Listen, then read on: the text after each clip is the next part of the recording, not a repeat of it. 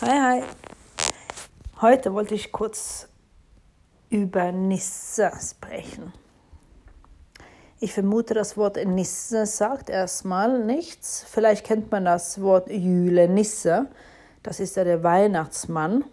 Aber den Typ Nisse rede ich hier nicht von. Ich rede über die Nisse, die ähnlich aussehen wie Gartenzwerge. Die sind klein, haben auch diese rote Mütze drauf jede Form und Variante sind die. Ähm, aber das sind nicht so unbedingt in Gartenarbeit ähm, tätig wie hier in, in, in Deutschland, wo man die eigentlich in jedem kleinen Garten sehen. Mm -mm.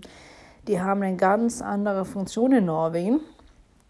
Und ähm, es ist so, dass die Nisse, die sind sehr unterstützend äh, und machen viel äh, bezüglich ähm, die Tiere, die Ernte, ähm, alles was da rum, rum ist. Wenn man auf dem Lande wohnt in Norwegen, muss man sich schon äh, mit diesen Nissen gut klarkommen.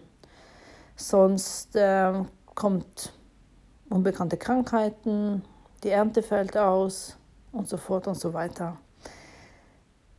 Ähm, und dafür ist es so, um dann äh, achten darauf, dass man auf guten Fuß ist mit Nissen, ist es so, dass Heiligabend wird denn mit denen Essen geteilt, aber nicht irgendwelche Essen. Also in Norwegen ist es traditionell so, dass man schon den Frühstück hat ähm, am 24. Dann hat man ähm, Milchreis als äh, Zwischenmahlzeit. Und den Abend ist dann der große Festmahl. Aber das ist von den äh, Zwischenmahl Zwischenmahlzeit, die, ähm, den Milchreis, den man dann in eine Schale reintut und dann auch draußen auf die Treppe hinstellt, zum, auf dem Weg zum Stall, so dass die hart arbeitenden Nisse auch ihren Anteil kriegen.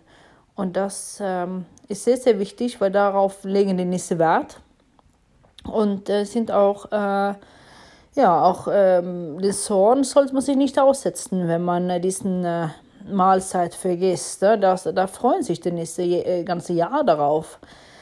Ähm, ja, und so ist es. Auf dem Lande in Norwegen. Hm.